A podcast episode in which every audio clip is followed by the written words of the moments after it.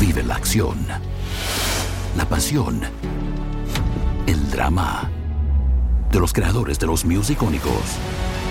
En tus pelis favoritas llega él, As Featured in Meal.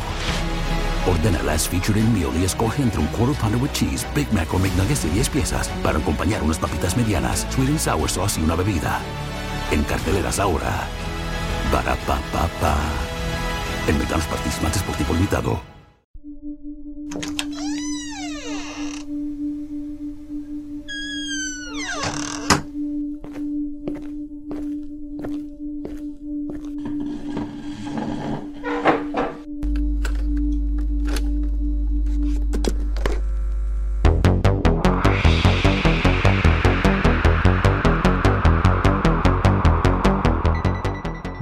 Relatos para no dormir, las historias más oscuras toman vida.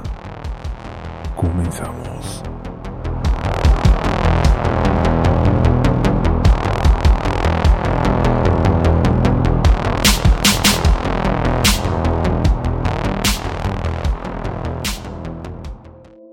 Hola comunidad, es un placer saludarles de nuevo y antes de comenzar quiero invitarlos a que nos sigan a través de Instagram y en nuestro canal de YouTube. En ambos nos pueden encontrar como relatos para no dormir. Bueno, ahora vamos a comenzar con nuestro siguiente caso, Raúl Ociel, el sádico o también conocido como el asesino del arco iris. Me desplazaba yo eh, a lugares frecuentados por homosexuales. En este lugar ellos mismos me hablaban a mí, me abordaban, platicábamos un rato y ya fuera en ese mismo momento o posteriormente los invitaba a mi departamento, accedían, iban por voluntad propia y en este lugar los sometía. En un ya lejano 2005, una serie de asesinatos puso en jaque a la policía de la capital del país. El autor, aún antes de su detención, empezó a ser llamado el sádico o el asesino del arco iris, debido a la extrema violencia con la que cortaba el último aliento de sus víctimas, ya que a todas ellas eran homosexuales. Su nombre, Raúl Ociel Marroquín. Marroquín Reyes cursó un año de la carrera de médico militar y fue miembro del ejército mexicano durante cuatro años, con el grado de sargento primero, pero causó baja. Estuvo preso en Tampico durante 14 meses bajo el cargo de robo violento. Sus crímenes tuvieron muchas similitudes a los del asesino en serie estadounidense John Wayne Gacy, siendo el móvil un poco diferente. Gacy asesinaba a sus víctimas debido a una represión de su propia homosexualidad que proyectaba hacia los demás. Se sentía atraído hacia ellos, razón por la cual los culpaba de su homosexualidad. Sin embargo, Marroquín, a pesar de que sus crímenes también poseían marcados rasgos homoeróticos, se puede apreciar en él a un sociópata o psicópata dentro de un marco sociocultural que de una u otra forma le dio un escaparate para su violencia contenida, dirigiéndola hacia una minoría. Tras su detención, Marroquín declararía no ser homofóbico, aunque esta aseveración se contradiría por otras hechas por el homicida, en donde se refiere a los homosexuales como un mal para la sociedad, que la razón principal de que fueran hombres homosexuales sus víctimas se debía a que estas personas eran más fáciles de plagiar. Carecía de empatía y cosificaba a las personas a su alrededor. Tras ser detenido se le preguntó que si no se sentía mal por los familiares de las personas que asesinó, ya que obviamente les había quitado todo valor humano a sus víctimas. Y él respondió, Nunca he pensado en ellos. Se mostraba reacio a someterse a las normas sociales y esto lo hacía proclive a la desviación y la criminalidad. Carecía de culpa y no aceptaba la responsabilidad sobre sus actos. Racionalizaba sus actos y poseía una autoestima inflada. El ejemplo más claro de esto fue el expresar que sus crímenes fueron un bien para la sociedad. Hasta hice un bien a la sociedad, pues esa gente hace que se malee la infancia.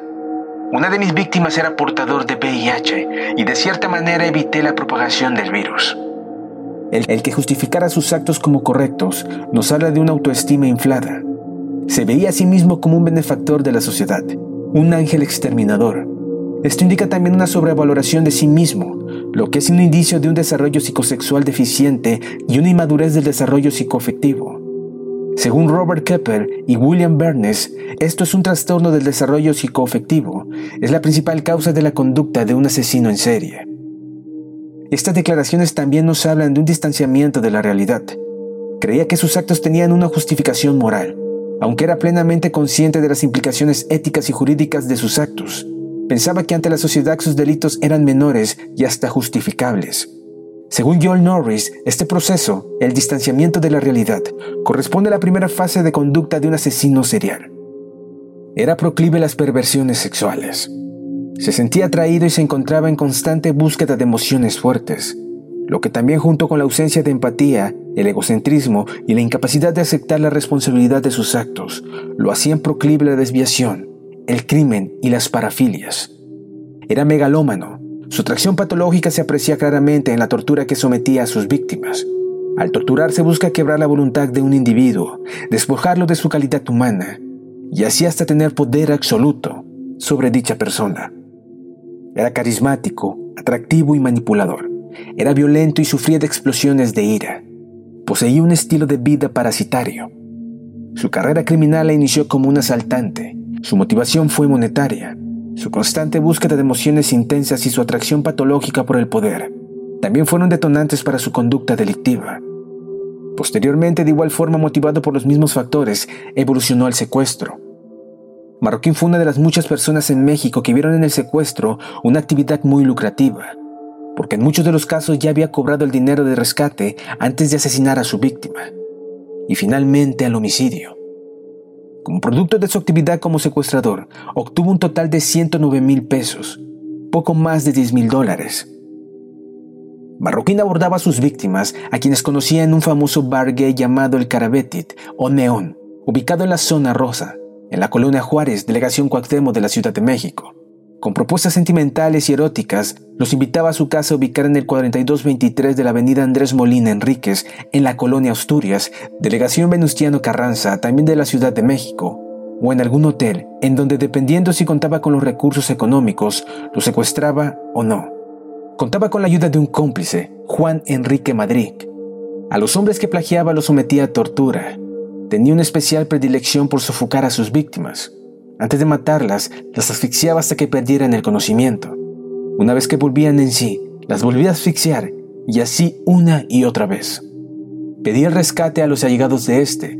Independientemente de que pagaran o no, asesinaba a su rehén por asfixia o estrangulación. Posteriormente abandonaba los cadáveres en distintos lugares de la ciudad. Jonathan Razo Ayala, primer asesinato de Ociel Marroquín.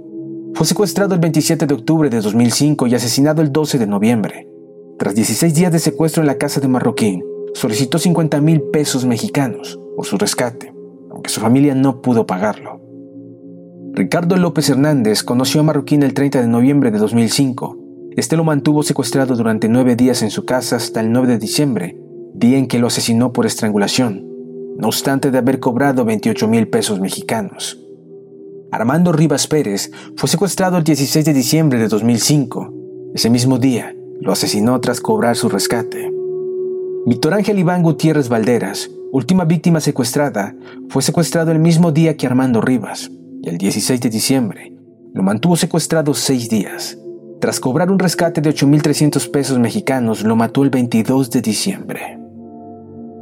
Raúl Ociel fue arrestado por la PGR el 23 de enero de 2006 en la Ciudad de México, sin su cómplice Juan Enrique Madrid, quien fue arrestado posteriormente en 2013. Raúl Ociel Marroquín fue condenado a 280 años de prisión el 6 de febrero de 2010. Posterior a su detención declararía, no me arrepiento de lo que hice. De tener la oportunidad lo volvería a hacer. Solo que sería más cuidadoso para no ser atrapado y no cometería los mismos errores que llevaron a mi captura. De lo único que me arrepiento es por lo que está pasando mi familia ahora.